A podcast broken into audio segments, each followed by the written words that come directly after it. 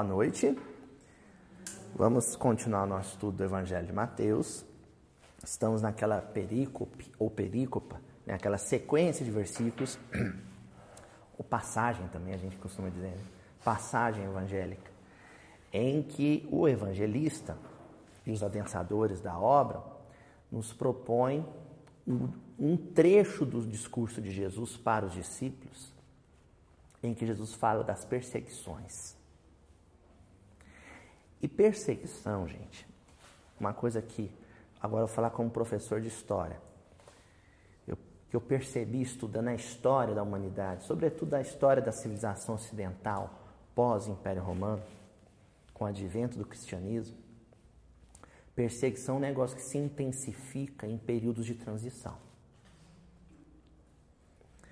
Porque cada um de nós está condicionado a um ritmo de aperfeiçoamento pessoal. E Jesus sabe compreender o ritmo de cada um. E por isso que nós devemos compreender o ritmo de aperfeiçoamento dos nossos semelhantes. Se, se Jesus compreende, por que nós não compreenderemos? Contudo, existe também um ritmo proposto, só que a gente está falando de proposição divina, para a coletividade.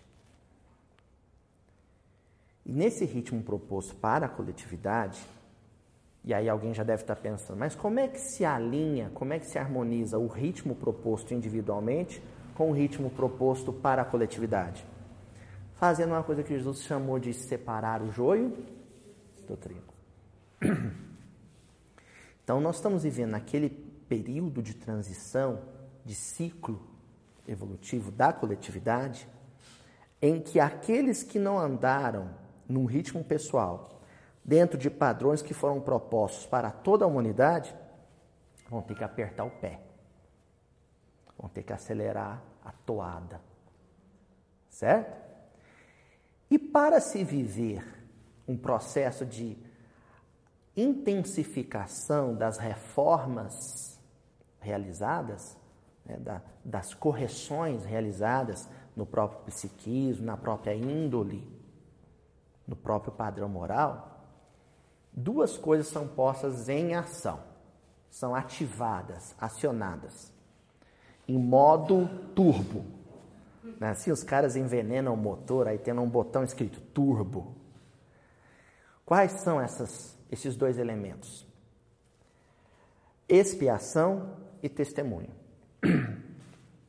Então, aqueles que precisam intensificar processo de reforma íntima vão receber elementos expiatórios na sua existência mais apimentados. Porque tem que melhorar. E ele tem que entender que ele não tem muito tempo para isso. Aí vem a chama do fogão, sabe quando você fala, opa, esse arroz está duro, vamos aumentar um pouquinho a temperatura aí, né? É expiação nos nossos tempos. Esse para aquele que precisa aprender, e nós já falamos aqui. Agora, ele também precisa de referência.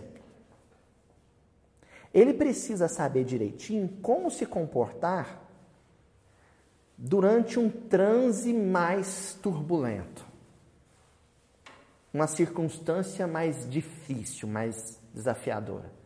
Ele precisa de referência, de um padrão. Por isso que espíritos de escola, espíritos de vanguarda, espíritos iluminados aceitam voluntariamente e amorosamente viver processos de testemunho para serem, para estes atrasados, uma referência de como se sofre com proveito. Sofrer, todo mundo vai sofrer. A questão é como se sofre com proveito. Isso qualquer educador veterano vai dizer. Dificuldade no aprendizado, toda criança vai ter alguma dificuldade. Agora, tem a criança que vai aurir do desafio, da dificuldade, o aprendizado, e tem outras que só vão ter dificuldade. Só. Entendeu, Luiz? Há uma diferença entre sofrer com proveito. Laranja, a gente corta ela e aperta todas para sair o caldo. Algumas sai caldo, outras não sai caldo. É isso. Essa é a diferença. Apertado, afligido, todos seremos. Algumas pessoas vão aurir elementos novos na própria psicologia, outros vão permanecer na mesma condição. E na frente, na vanguarda, servindo de modelo, os espíritos bem-aventurados. Tá claro isso? Isso tudo que nós estamos comentando, que é até agora a moral da história sobre o assunto perseguição, tem que se alinhar também em cima de uma noção que a gente não pode esquecer. Então, a semana passada, nós falamos sobre o lembrar de Jesus. Jesus alertando que os discípulos teriam que percorrer cidade por cidade da Palestina. Algumas delas não iam rece serem receptivas ao Evangelho, iam expulsar, rejeitar os discípulos. E aí Jesus dá um alerta: olha, até que o percurso seja cumprido, até que a trajetória, trajetória seja concluída, o filho do homem virá. Existe uma análise escatológica disso. Escatologia é o fim do mundo, ou o fim de um tempo, de um ciclo. Existe uma análise escatológica quanto a isso. Então, por exemplo, no período do cativeiro na Babilônia, se aguardava o filho do homem, se aguardava o Messias. A gente leu até um trechinho das profecias de Daniel, do livro de Daniel.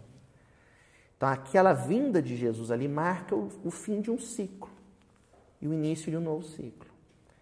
E após a vinda de Jesus, também existe uma expectativa quanto ao final desse ciclo. Nós estamos vivendo agora.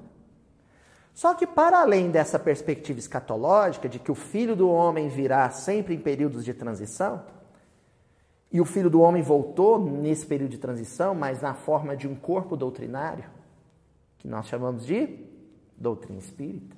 É o consolador prometido. Ele veio. Né? Pessoal do, que, que não é espírita assistindo o vídeo pode não concordar com isso, mas eu, é, é, é a minha crença. Né? Então, para além dessa expectativa escatológica, nós propomos, semana passada, uma outra perspectiva a de que o filho do homem pode vir a qualquer momento. Não foi isso que a gente viu? Que momento?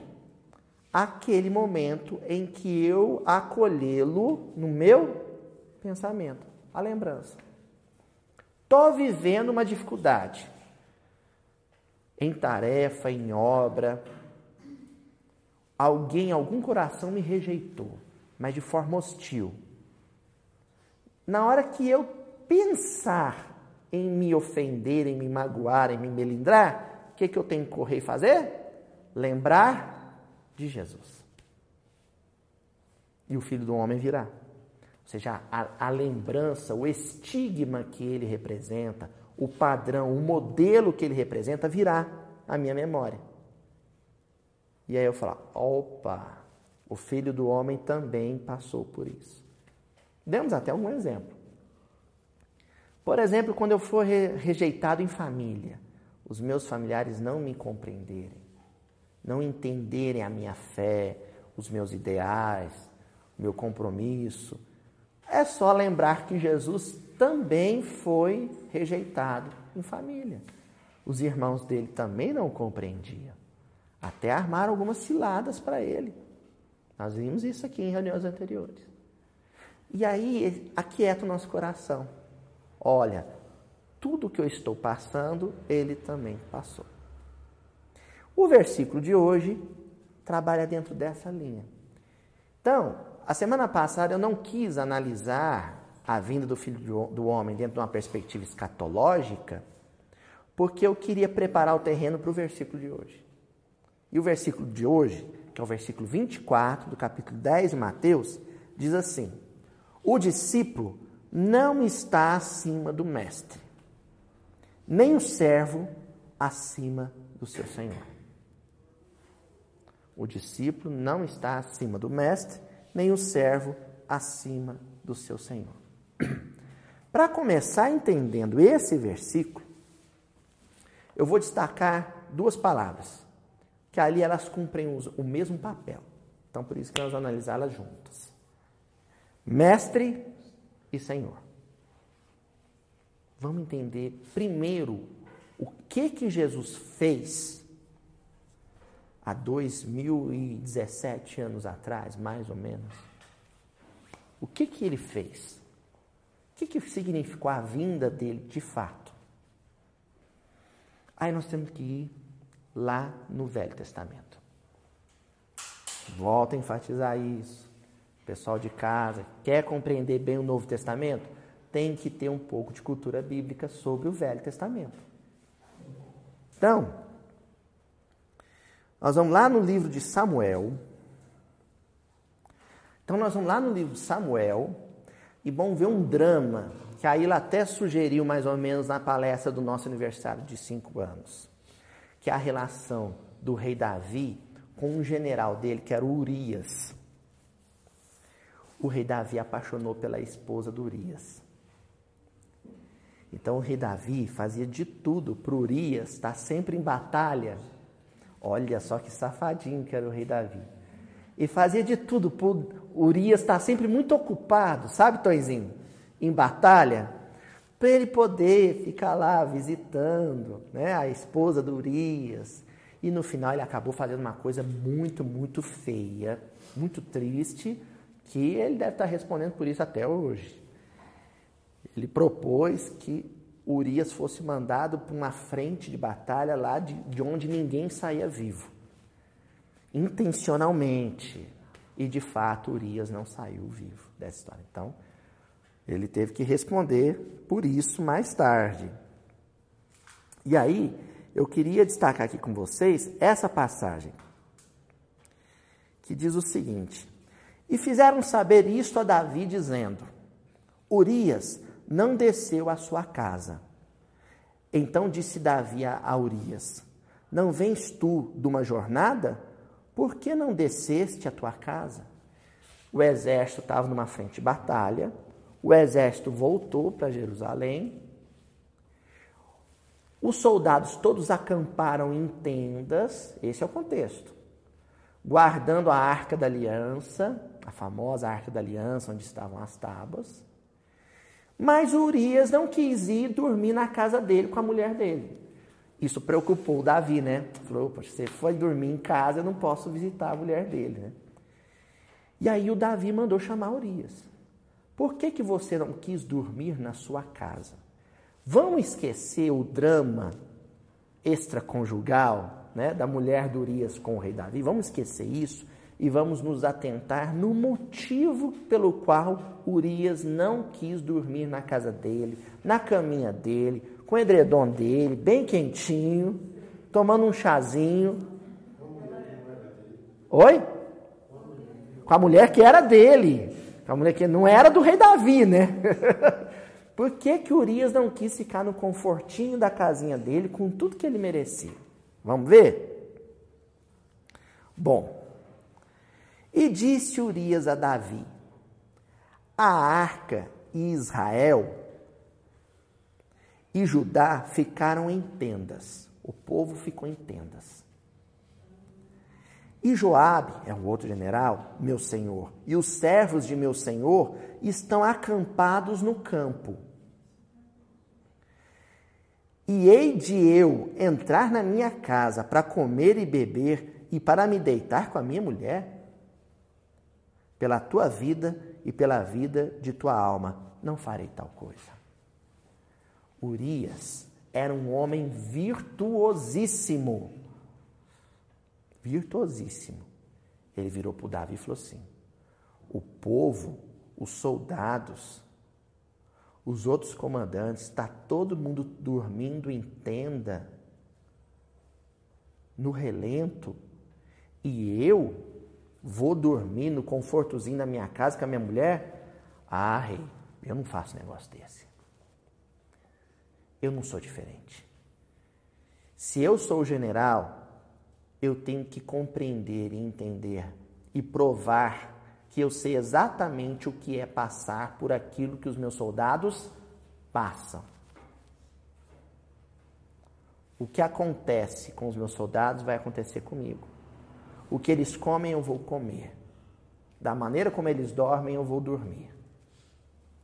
No lugar que eles repousarem, eu vou repousar. A água que eles beberem, eu vou beber. Isso é o que respondeu Urias para o rei Davi. Mas eu sublinhei aqui uns, alguns detalhes para a gente poder agora fazer o gancho com a vinda de Jesus. Porque no início, no livro de Samuel, aliás, eu nem mencionei, nem falei a referência. Segundo livro de Samuel, capítulo 11, versículos de 8 a 11. Quem quiser ler com calma em casa depois, é isso. Olha só, gente. Primeiro eu destaquei: Não vens tu de uma jornada? O rei Davi pergunta por isso. A semana passada nós falamos o tempo inteiro de jornada. E dissemos que jornada pode ser metáfora para encarnação. Do berço ao túmulo. É uma peregrinação. É uma jornada. E falamos também que pode ser uma metáfora maior, relativa à evolução. Da condição mais primitiva à condição angelical. É jornada também.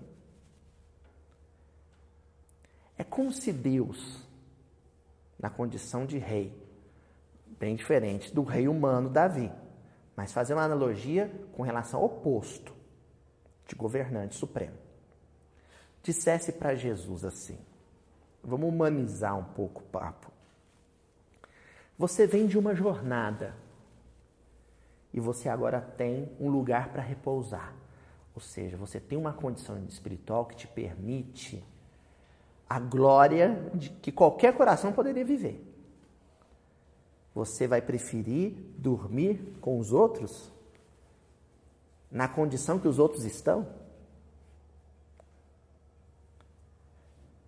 Entenderam?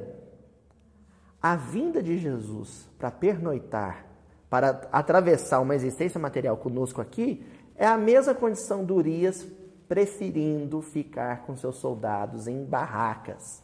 Porque tem outra coisa que eu sublinhei, em tendas, tabernáculo. Tabernáculo é uma metáfora constante no estudo bíblico para corpo.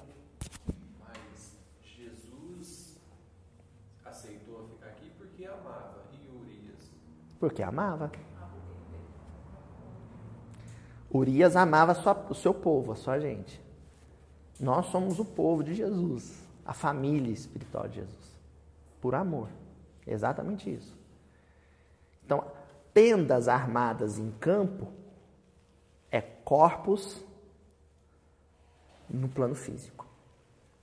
Jesus acampou conosco por trinta e tantos anos comeu o que a gente comia, né? naquelas condições culturais terríveis, um tempo em que não tinha uma medicina avançada, entenderam? No tempo onde não tinha meios de transporte avançado. Era mais difícil reencarnar naquele tempo, do ponto de vista material, do que hoje. Ninguém vacinava. Entendeu? Até o banho era uma coisa complicada. E ele abraçou toda essa condição de vida, podendo repousar na sua mansão celeste espiritual, que a gente não vai nem suspeitar como é. Não é papo para o nosso bico. Então é análogo. Quando Jesus fala para os discípulos, não é o, o discípulo mais que o mestre, nem o servo maior que o seu senhor, ele está remetendo ao gesto de Urias de que o bom general, de fato, dorme com soldados, come com soldados, fica com soldados. Isso é tão forte, gente, que depois isso vai, acontecer, vai ser repetido em várias passagens evangélicas nos quatro livros. Olha, lá em Lucas capítulo 6, versículo 40. O discípulo não é superior a seu mestre, mas todo o que for perfeito será como seu mestre. Isso é mencionado em Lucas. Aí em João, duas vezes em João, capítulo 13, versículo 16. Na verdade, na verdade vos digo que não é o servo maior do que o seu senhor, nem o enviado maior do que aquele que o enviou. E depois em João capítulo 15, versículo 20. Lembrai-vos da palavra que vos disse. Olha só como isso é, é recorrente. Não é o servo maior do que o seu senhor. Se a mim me perseguiram, também vos perseguirão a vós. Se guardaram a minha palavra, também guardarão a vossa. O Evangelho vem para grifar e sublinhar e fazer uma notinha de rodapé na história do Urias. Olha, Urias foi dormir e acampar com seus soldados, mas isso não significa que ele era igual aos seus soldados. Ó, o que, que o Evangelho vem sublinhar, puxar uma setinha e, e anotar do lado? Urias comeu a comida dos seus soldados. Mas isso não quer dizer que ele era igual aos seus soldados. Ele era muito melhor que seus soldados.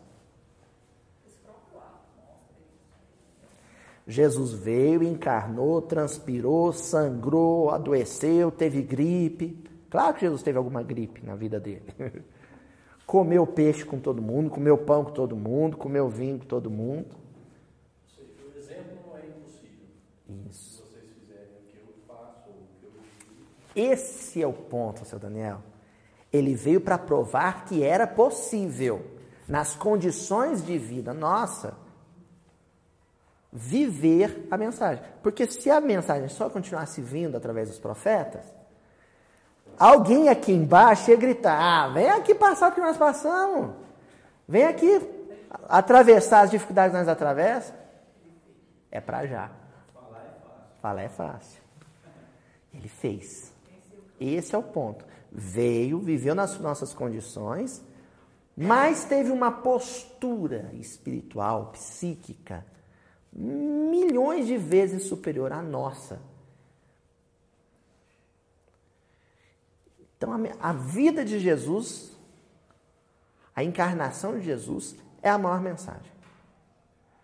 Os dois extremos da jornada física de Jesus são a maior mensagem de Jesus a manjedoura e o Gólgota e o Calvário.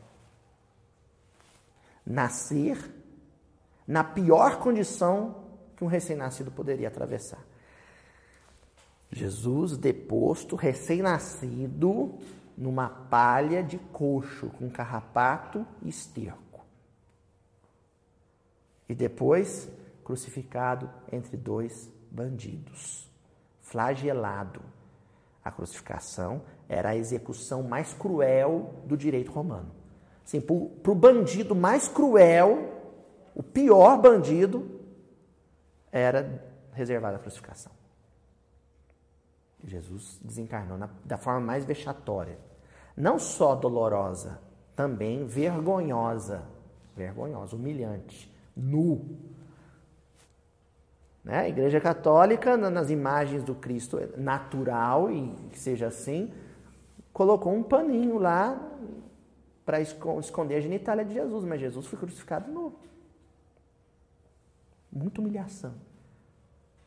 Tá claro isso, gente? Bom. Em, na carta de Paulo aos Hebreus, capítulo 12, versículos de 1 a 3, Paulo vem e faz um comentário, é algo que eu já disse aqui no Miudinho, que as epístolas de Paulo são o maior comentário teológico do Novo Testamento. Quem quiser entender o Novo Testamento, os quatro evangelhos, leia as cartas de Paulo. Então, Paulo, lá na carta aos Hebreus, pega e diz assim: Portanto, nós também, nós também, pois que estamos rodeados de uma tão grande nuvem de testemunhas, outros encarnados, outros desencarnados, encarnados bons e encarnados atrasados, desencarnados evoluídos e desencarnados atrasados, infelizes, mal intencionados. Tudo isso compõe uma plateia, uma arquibancada. E eu no centro do campo com a bola no pé.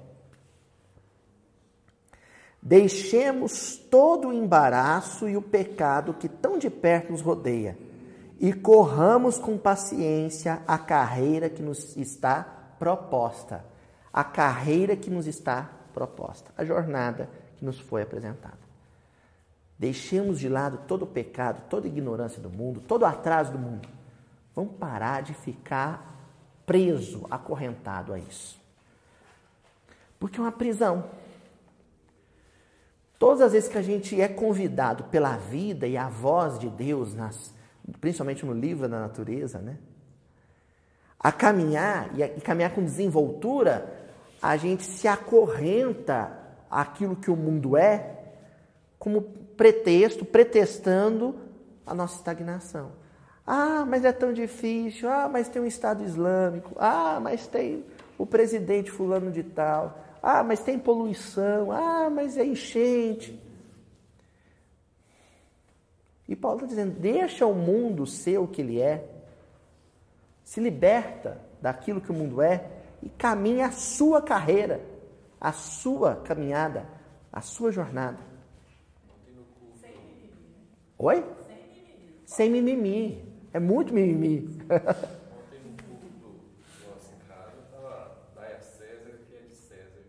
Isso, entrega para César tudo. Deixa César, sabe? Se entupir de dinheiro e foca. Olho atento na estrada que te foi proposta. Aí o Paulo acrescenta. Olha o que ele vai acrescentar se não tem a ver com o nosso estudo da semana passada e com o de hoje. Olhando para Jesus, autor e consumador da fé, o qual, pelo gozo que lhe estava proposto, suportou a cruz, desprezando a afronta e assentou-se à destra do trono de Deus, à direita do trono de Deus. Então, olha, olha só. Esquece o mundo, deixa o mundo ser do jeito que ele quer ser quando eu falo mundo, é as outras pessoas. Esquece o mundo. Foca na sua estrada, pé na sua estrada, olhando para Jesus. Lembrando de Jesus. Olhando para Jesus é pensando em Jesus. Cada passo que você for dar, Tonzinho, você fala assim: como Jesus daria esse passo? Agora, como Jesus daria esse outro passo? E como Jesus daria esse terceiro passo? E aí, de passo em passo, você se dá conta que, de que está caminhando tal qual ele caminhou. E aí o Paulo acrescenta, ó, pelo qual ele tinha o gozo que lhe estava proposto, a casa do Urias. Ele tinha lá a mansão celestial dele, com uma caminha, o edredomzinho dele, um chazinho quente. Linguagem poética, viu gente? Tinha lá o conforto que lhe era reservado reservado para um Cristo. Mas ele preferiu suportar a cruz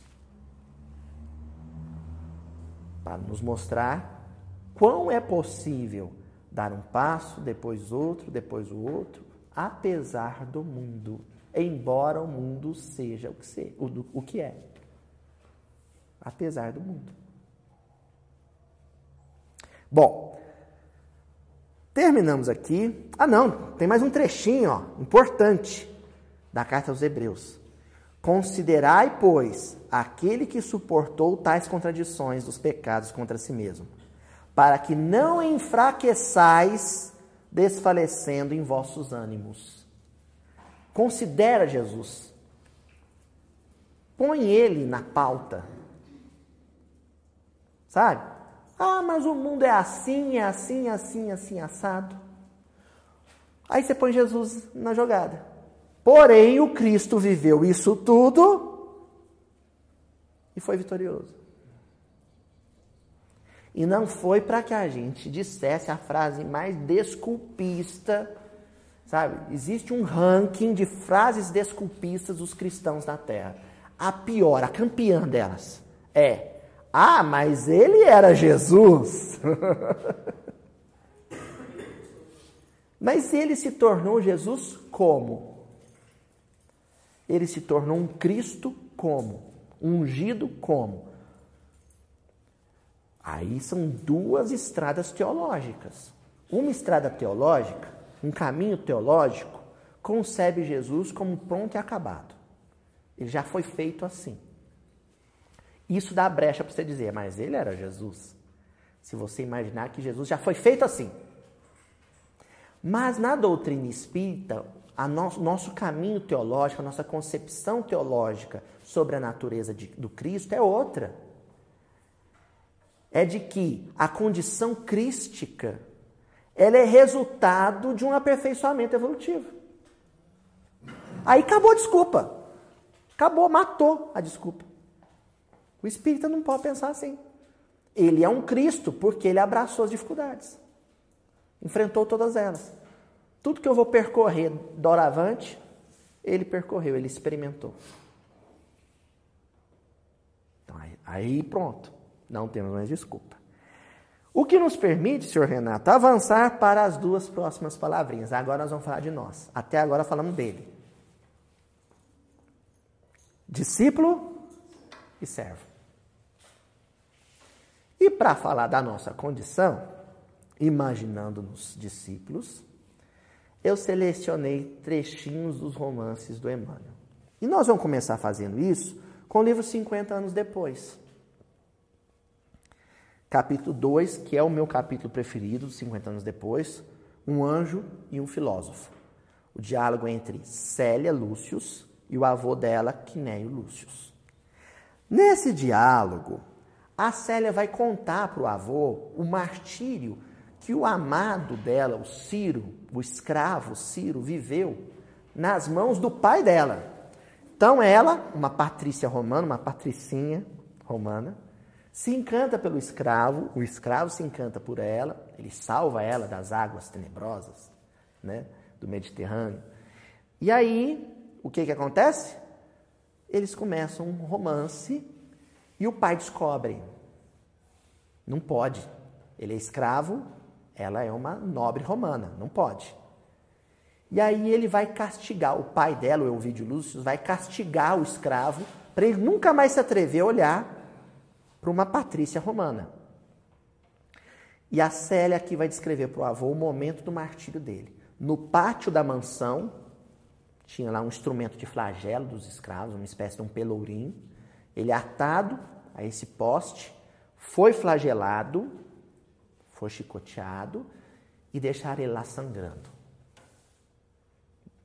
Apoiado lá no, no pelourinho.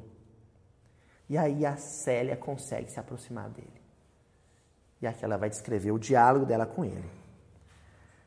Reconhecendo a situação penosa daquele que polarizava todas as minhas esperanças, cheguei a maldizer sinceramente da minha posição de afortunada. Maldizer. Quantas e quantas vezes nós, nos nossos dias de luta, amaldiçoamos, maldizemos o nosso contexto reencarnatório. Aqui ela fez isso. Maldita a hora em que eu reencarnei filha de um patrício romano. Eu preferia ter reencarnado escrava, dizia a Célia. E a gente assim, só varia, conforme a circunstância. Maldita a hora que eu reencarnei em Uberaba. Eu preferia ter reencarnado lá no deserto Saara. Aí você reencarna no deserto Saara. Maldita a hora que eu reencarnei no deserto Saara. Preferi o Alasca. E o esquimó diz o quê? Maldita, eu preferi a floresta amazônica. Então a gente sempre, em qualquer circunstância de vida, espacial, temporal, social, cultural, familiar, a gente nunca está satisfeito. Porque qualquer circunstância de vida é desafiadora. Propõe desafio.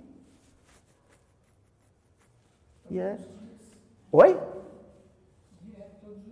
Todos os dias. E não é, é isso, Tonzinho. E não é uma hora ou outra, não. São desafios constantes, diários, senhoritos. Quando a gente se sente cansado, a gente maldiz a própria vida. A Célia fez isso. Que me valiam os mimos da família e as prerrogativas do nome que me felicitava, se a alma gêmea do meu destino estava, enfraque... estava encarcerada em pavorosa noite de sofrimentos, mas se ela tivesse nascido escrava, ela ia dizer o contrário. Ela ia dizer: por que esses patrícios têm tudo e nós escravos só. Não é? Ela reclamava porque não podia romper a barreira da estratificação social. Mas se ela fosse escrava, ela ia reclamar da condição de escravo. É assim a gente. A gente nasce pobre e anônimo. Reclama de não ter um tostão furado e de não ser famoso. Aí você fica rico e famoso, e o rico e famoso se droga porque não aguenta a pressão de ser rico e famoso. É infeliz. Não é assim? O cara que é pobre e anônimo fala assim: como é que pode? O homem tem tudo. É rico e famoso, né? E tentou se matar. Enquanto o rico e famoso fala, nossa, lá da sacada da cobertura dele, olha lá embaixo assim, aquele povo é que é feliz, ó. Não tem compromisso, não tem pressão, não tem paparazzi. Nunca. Oi? Pode ir no cinema, nem, né?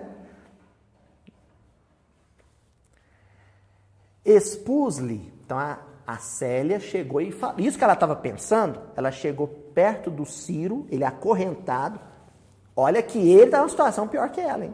Acorrentado, com as costas todas machucadas. Ele, ela chegou para ele e falou isso aqui, ó. Expus-lhe então minha tortura íntima e os meus amargurados pensamentos. Ciro ouviu-me com resignação e brandura, respondendo-me depois que ambos tínhamos um modelo, um mestre. Ó, ambos tínhamos um modelo, um mestre. Questão 625 do Livro dos Espíritos. Qual é o tipo mais perfeito que Deus tem vos oferecido? Jesus. Para servir de guia e modelo. O Ciro já está falando para sério. Nós temos um modelo, um padrão. Ele é o padrão. Que não era deste mundo e que o Salvador nos guardaria no céu um ninho de ventura, se soubéssemos sofrer com resignação e simplicidade. Proveito. Sofrer com proveito. A maneira dos bem-aventurados de Sua palavra sábia e doce. Sermão da montanha.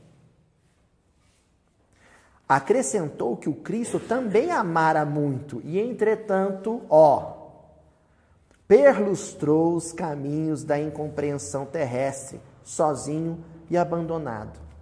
É como se o Ciro dissesse para Célia: Célia, igual Urias, ele veio acampar com a gente. Isso que eu estou passando, ele passou. Para servir de guia e modelo. Então a minha referência de como se comporta é uma coisa meio. Tem gente que não tem, né? É como se o Ciro estivesse dizendo assim: olha, Jesus dependurado e flagelado num, num, tronco de suplício se comportou assim. Eu vou me comportar da mesma maneira. Vou tentar me comportar da mesma maneira. Né? Se éramos vítimas de um preconceito ou de perseguições, tais sofrimentos deviam ser justos. Processo kármico. Ah, só um minutinho que eu perdi aqui. Por certo, dados os desvi desvios do nosso passado espiritual, de eras prístinas, acrescentando que Jesus se sacrificara pela humanidade inteira, embora de coração imaculado como lírio e manso como cordeiro. A equação é muito simples quando você considera o passado a existência antes do berço. Se ele sofreu o que sofreu, puro, por que, que eu não posso sofrer o que eu estou sofrendo se eu não sou puro? Tão cheio de marcas, de máculas e manchas. Se puxar a minha capivara, né? assim no jargão policial, se puxar minha capivara, a gente vai descobrir que isso, essa cruzinha que a gente está querendo abandonar no caminho não é nem 10%. Né? Acho que a gente, lá no, no plano espiritual, nós praticamos delação premiada. E aí foi cortando, tesourando a pena e reduziu para o que nós temos agora, 10% que devia ser. E não é que a gente reclama dos 10%, Sadel? Não é que a gente reclama do fardozinho que a gente carrega? Se levantar o véu do passado assim, um pouquinho, sabe, de rabo de oi assim, ó. Você corta, já vi o suficiente. Tá bom do jeito que tá, tô feliz. É.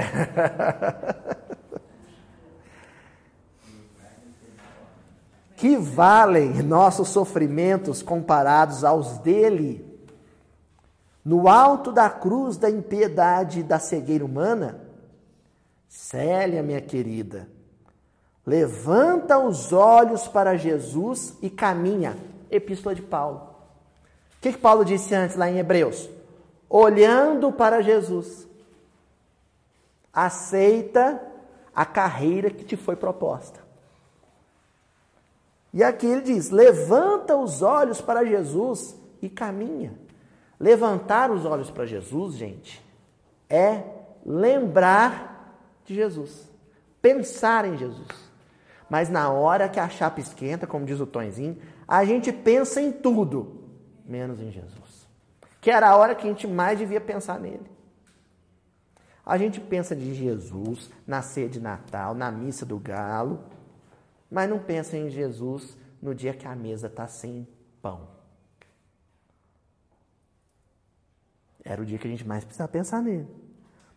Se sofremos agora, deve haver uma causa justa, oriunda de tenebroso passado em sucessivas existências terrenas. Olha que o Ciro, ele não lembra o que, que é.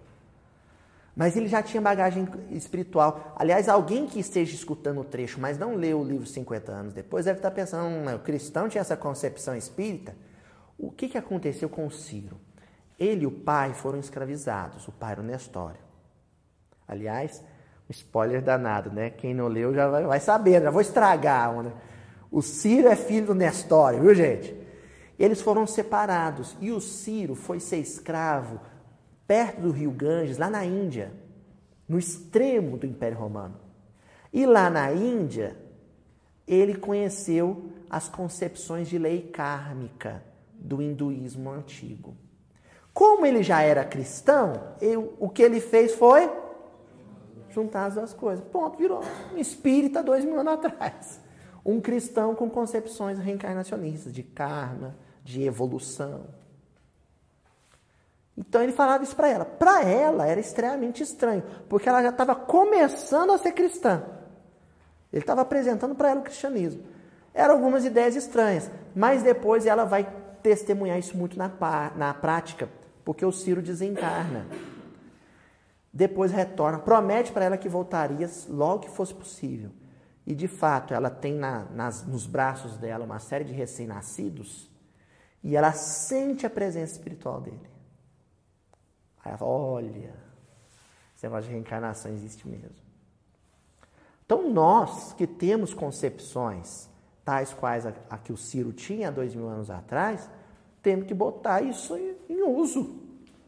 Tem que botar em, em prática. Ora, gente, nós não somos, sabe? Não somos diferentes nossos parentes, não. Farinha do mesmo saco. Os defeitos deles que nós suportamos sabe? Vibram todos no nosso coração. Só que quando a gente espeta os outros, não dói na gente, dói no outro. Só dói na gente quando o outro espeta a gente, alfineta a gente. E isso acontece, Deus permite isso para que a gente saiba o tanto que dói pisar no calo dos outros. Né? Semana passada, no exemplo do calo, né, seu Adel? Mas a gente já pisou no calo de muita gente, pisa e vai pisar ainda um bom tempo. Tá bom? Bem, 50 anos depois. E agora nós vamos para Paulo Estevão. E aqui no Paulo Estevão, eu peguei uma linha de eventos, todos associados um ao outro, para ilustrar essa ideia de que o discípulo não pode acreditar que é maior que o mestre só pelo fato do mestre ter aceitado viver as circunstâncias de vida do discípulo ou do Senhor em relação ao servo. Então a gente tem que ter ele como modelo sempre. Sempre olhar e falar assim: ele teve família, ele teve mãe, ele teve irmãos, ele foi carpinteiro, ele pagou tributo, mas o comportamento dele não foi igual dos outros. Então ele tem que ser, para mim, um guia e um modelo. E Paulo compreendeu isso. Então, nós vamos começar no Paulo Estevão, lá na primeira parte, no capítulo 6, ante o Sinédrio, com o martírio do Estevão. Então, Estevão, na condição de judeu, ele podia ser ouvido em interrogatório no Sinédrio. Quem conduzia o processo era o juiz, o doutor Paulo de Tarso, e ele ia interrogar o Estevão. E aí, num dado momento lá, o Estevão falou umas verdades que doeram no orgulho do, do, do, do, do rabino Saulo. E o Saulo, sabe aquela história da moçada, Lucas? Apelou, perdeu? O Saulo apelou grandão. Olha como é que o, o Emmanuel descreve. Depois que o Estevão acaba de dizer as verdades e caiu-lhe de punhos fechados no rosto, sem que Estevão tentasse a menor reação. Dando expansão ao seu arrebatamento, Saulo esmurrava-o sem compaixão. Na hora que ele não tinha mais argumento para calar o Estevão, ele apelou. Apelou para a violência. E caiu esmurrando. Ele era forte, o Saulo, era atleta. Então, ele deve ter judiado muito do Estevão, machucado muito o Estevão. Estevão caiu no chão com a boca, lábio todo sangrando. Eu não vou entrar em tantos detalhes, até para deixar a curiosidade de quem queira ler. O pregador do caminho, gente, presta muita atenção nessa passagem, porque isso aqui é tão humano. O Emmanuel foi de uma sensibilidade ao propor aqui o que se passou no íntimo desse discípulo. E aí a gente vai sentir muito próximo. Esteve muito próximo da gente. E a reação dele muito possível. O pregador do caminho, submetido a tais extremos, implorava de Jesus a necessária assistência para não se trair no testemunho. Sabe o que o Emmanuel está querendo dizer, com toda a sutileza literária dele? Que o sangue do Estevão ferveu pela humilhação. Porque apanhar depois dos 18 anos de idade já é um negócio duro. Agora, apanhar na frente de um monte de gente é um negócio. Por que, que as pessoas reagem? Porque é humilhante. Se o orgulho não fosse ferido, elas não reagiriam. Aí valeria o instinto de conservação. Opa, ele é mais forte que eu, me machucou, vou sair correndo. Mas as pessoas não saem correndo. Por que reagem? A vergonha alheia, né? Tá falando, não, olha, eu também posso reagir, eu sou tão forte quanto ele. Então, foi o que se passou no interior do Estevão, a vontade de reagir para não ser humilhado. Não obstante a reforma radical que a influência do Cristo havia imposto às suas concepções mais íntimas, ele não podia fugir à dor da dignidade ferida. Ele era humano. Ele não podia fugir à dor da dignidade ferida. Ele era humano, sabe? Sangue quente, que nem a gente. Ele era humano, embora conhecesse muito de evangelho. Nessa hora, qualquer um de nós teria pensado em Jesus? Não. Viu um impulso, e o Estevão, que também não era fraquinho, porque ele trabalhava na roça, o braço era, né? E voava naquele sal lá que ele ia ver o, um negócio só, ia rolar um MMA lá no Sinédrio, né? Procurou, contudo, procurou, contudo, recompor imediatamente, não podia perder tempo, imediatamente as energias interiores, a força interior. Porque dentro dele tinha um leão faminto, rugindo, chamado orgulho ferido. E para segurar um leão, você tem que usar muita força, muita energia. Ele tinha que conter esse leão. Na compreensão da renúncia que o mestre predicara como lição suprema. Então ele lembrou de Jesus. Ele olhou para Jesus. E agora mesmo nós vamos ver que Jesus passou por uma situação muito parecida. Esses pensamentos acudiam-lhe ao cérebro atormentado como bálsamo de suprema consolação. Entretanto, embora a fortaleza de ânimo que lhe marcava o caráter, viu-se que ele vertia copiosas lágrimas. Chorar pode. Chorar pode. Mas ele deu conta de não reagir. Só não deu conta de segurar o choro.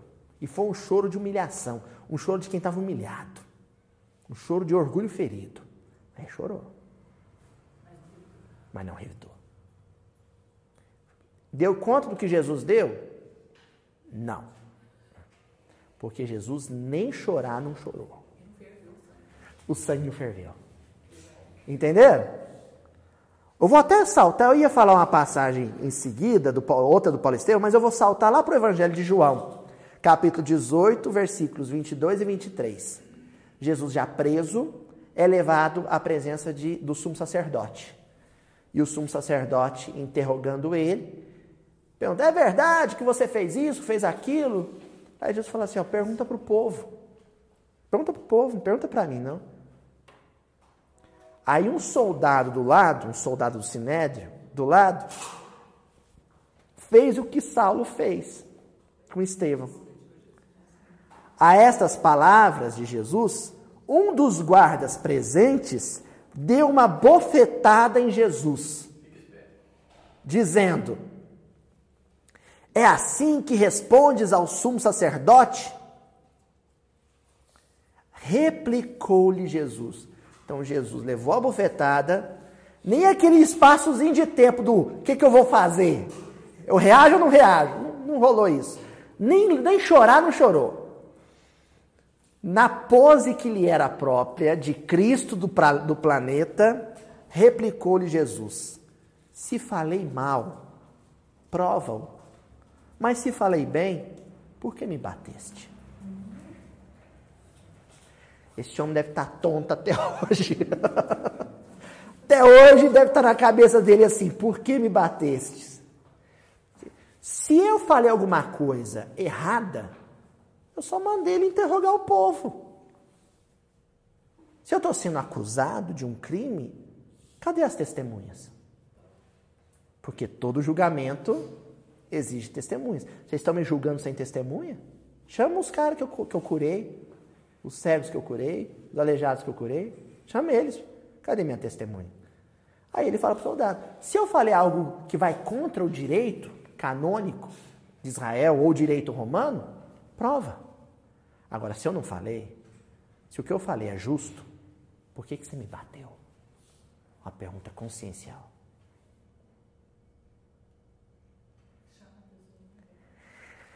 Foi essa passagem, possivelmente, que não estava ainda relatada no Evangelho de João, não existia, mas que Estevão deve ter ouvido dos companheiros, do próprio João. Foi essa passagem que deve ter ocorrido na cabeça de Estevão lá no Sinédrio. Então ele levanta fala, eu não vou reagir tal qual Jesus não reagiu. Eu só não dou conta de ficar sem chorar. Chorar, eu vou chorar. Aí ele chorou.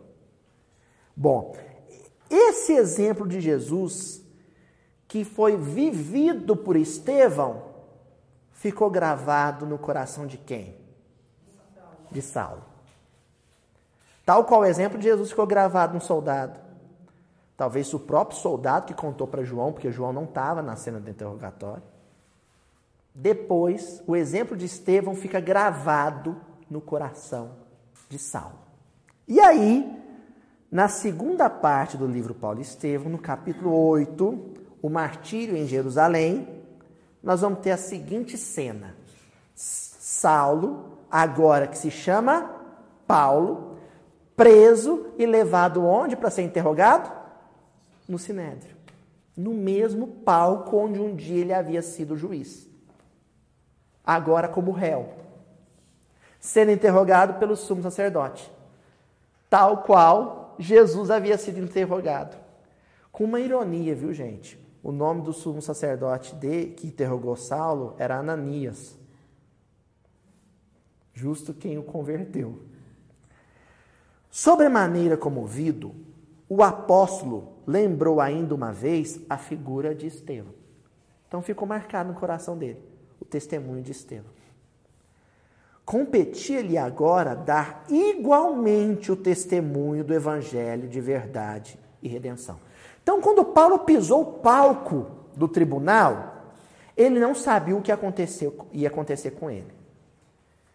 Mas ele já entrou com uma convicção íntima. Ele falou para ele mesmo: aconteça o que acontecer aqui dentro desse tribunal, eu vou fazer o que Estevão fez. Eu vou ter a conduta que Estevão teve. Eu vou me pautar no modelo padrão de Estevão. E Estevão tinha se pautado no modelo, no padrão de quem? Jesus. Competia-lhe agora dar igualmente o testemunho do Evangelho de verdade e redenção. A agitação do sinédrio dava-lhe a mesma tonalidade dos tempos ali vividos. Ali, precisamente, infligira mais, as mais duras humilhações ao irmão de Abigail e aos prosélitos de Jesus. Era justo, portanto, igual o Ciro falou, ele devia, tinha que pagar. Era justo, portanto, esperar agora acervos e remissores sofrimentos. O Estevão sofreu sem culpa, Jesus sofreu sem culpa. Eu tenho culpa e não vou sofrer? Gente, vamos imaginar então que a cozinha lá de casa o refeitório do meu trabalho é o tribunal onde comparecem todas as vítimas do meu passado de delitos. Onde eu estou em julgamento ali. E eu não vou querer sofrer. Tal como se verificou com Gesiel, lido o libelo acusatório, deram a palavra ao apóstolo para defender-se em atenção às prerrogativas do nascimento. Se ele tinha se comprometido a agir tal qual Estevão agiu, então ele falou verdades para o sumo sacerdote, igual Estevão tinha dito para ele. ele falou, não, então vou ter a coragem e a valentia de Estevão. E depois também ter a mansidão e a resignação de Estevão. Aí disse o sacerdote, depois que ouviu as verdades tudo, o sacerdote virou para ele e disse assim: Minha autoridade não permite abusos nos lugares santos. Determino, pois, que Paulo de Tarso seja ferido na boca, em desafronta aos seus termos insultuosos. Você vai apanhar na boca para aprender a nunca mais falar com a gente dessa maneira. Na tarefa, gente, é um negócio incrível. Na tarefa que a gente abraçar, a gente vai ser ferido. Não se surpreendam se houver uma perseguição sistemática às suas mãos quando você tiver aprendido a fazer crochê para o bazarzinho do centro. Não se surpreendam. Se houver uma perseguição a seu aparelho vocal se você tiver acostumado a falar em nome de Jesus. Porque quer te parar. É lógico que as sombras aqui iam bater na boca de Paulo de Tarso. Ele estava percorrendo o Mediterrâneo inteiro, falando em nome de Jesus. Vão calar a boca dele. Aconteceu. O apóstolo endereçou-lhe um olhar de serenidade indizível e replicou: Sacerdote, Aí ele apanhou.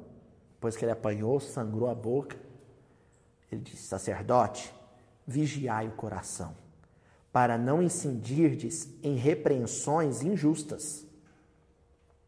Os homens como vós são como as paredes branqueadas dos sepulcros, mas não deveis ignorar que também sereis ferido pela justiça de Deus.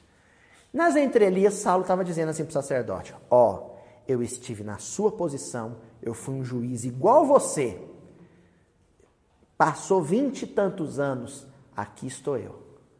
Cuidado com as escolhas que você está fazendo agora, porque existe uma justiça maior que essa do Sinédrio que também vai te julgar.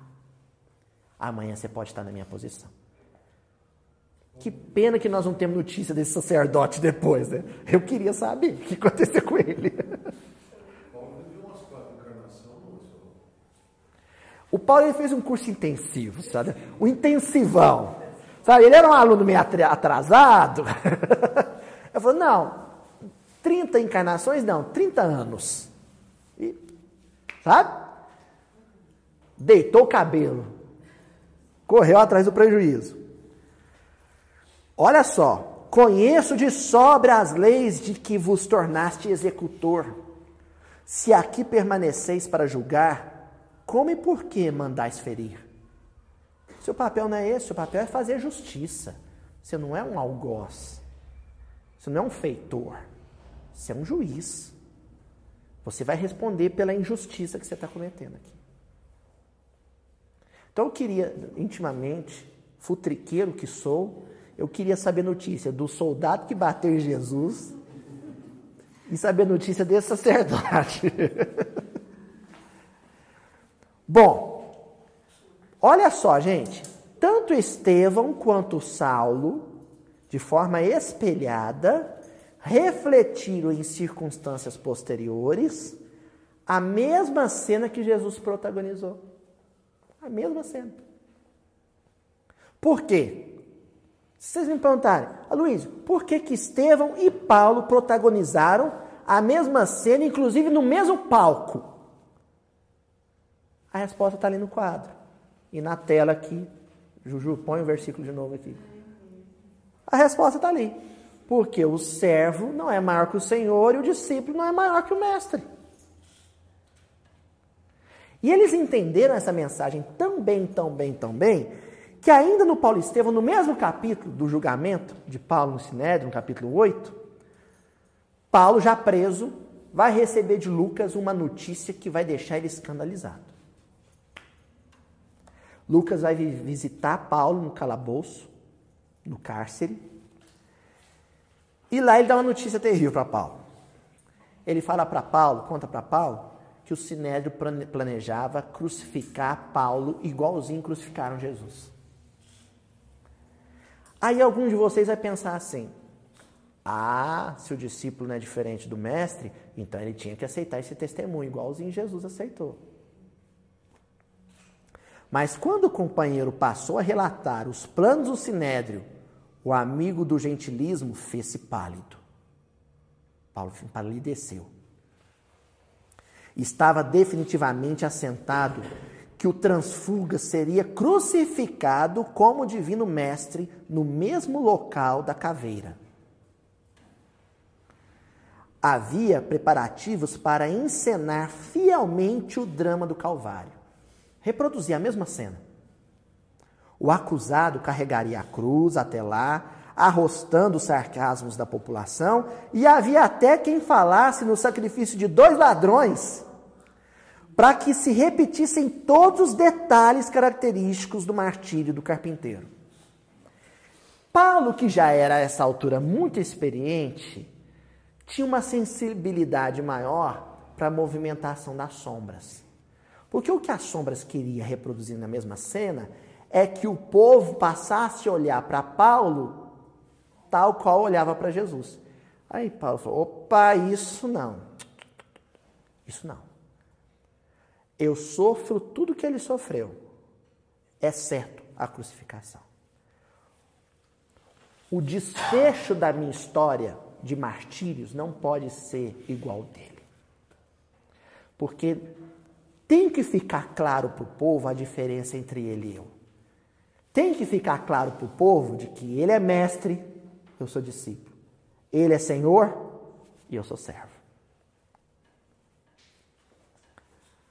Poucas vezes o apóstolo manifestara tamanha impressão de espanto.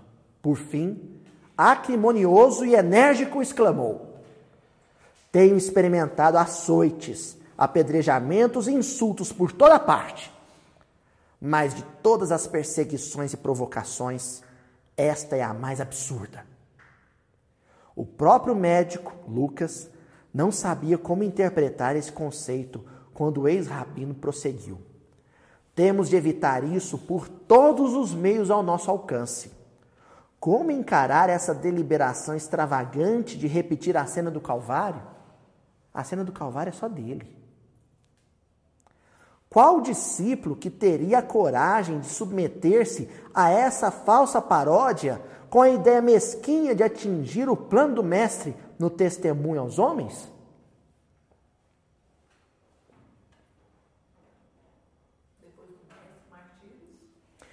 na hora que eu estava lendo isso, eu lembrei da, da, da, do meu ortopedista falando que eu não podia carregar peso. Porque se eu carregasse peso, ia gravar minha hérnia de disco. Aí lendo aqui, eu falei assim, gente, eu aceito ficar hérnia de carregando saco de batata, sabe? Lata d'água na cabeça, bola de boliche, mas nunca cruz. Cruz de madeira. Essa não. Essa é só dele. Essa cena é só dele. Continua Paulo. Ninguém no mundo logrará um calvário igual ao do Cristo. É calvário de mestre, é calvário de Senhor. Sabemos que em Roma os cristãos começam a morrer no sacrifício, tomados por escravos misérrimos.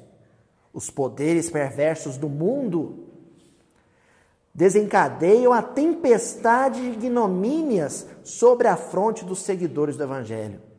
Se eu tiver de testificar de Jesus, far-lo-ei em Roma. Eu morro em Roma. Morreu. Mas igual a ele eu não morro. Saberei morrer junto dos companheiros, como um homem. Agora que eu quero que vocês prestem atenção. Porque até aqui poderia falar, ah, o Paulo está com desculpinha para fugir da raia, né? Olha só o que ele vai dizer. Saberei morrer junto dos companheiros, como um homem comum e pecador. Como um homem comum e pecador. Mas não me submeterei ao papel de falso imitador do Messias prometido. Destarte, já que o processo vai ser novamente debatido pelo governador, apelarei para César. É onde ele usa o título de cidadania romana para exigir ir ao tribunal de César, em Roma. Ele era cidadão romano, só César, César poderia condená-lo. Depois Pedro vai viver uma situação parecida e vai conseguir, junto ao prestígio que ele tinha com algumas autoridades romanas, um favorzinho. Mas olha o favor que Pedro pede, gente, que coisa mais linda. Pedro fala assim: Ó, oh, eu, eu sou amigo de umas autoridades aí, e a gente já imagina, ah, ele vai pedir para não escapar do, da crucificação. Ele fala assim: Não, até, esse negócio de ser crucificado eu aceito. Só que pode ser de cabeça para baixo. que coisa maluca que eram esses, esses pioneiros, gente, esses discípulos. Chegar ao ponto de falar, não, crucificado tudo bem, mas pode ser de cabeça para baixo. Para não ficar igual a ele. Olha o ponto que eles chegavam. Ao ponto de valentia, de coragem, de vivência integral de um ideal. E era testemunho de discípulo mesmo. No nosso caso, testemunho e expiação se confundem, se mesclam. A gente não consegue nem determinar se o que a gente está atravessando é expiação ou testemunho. Tal é o nosso passado.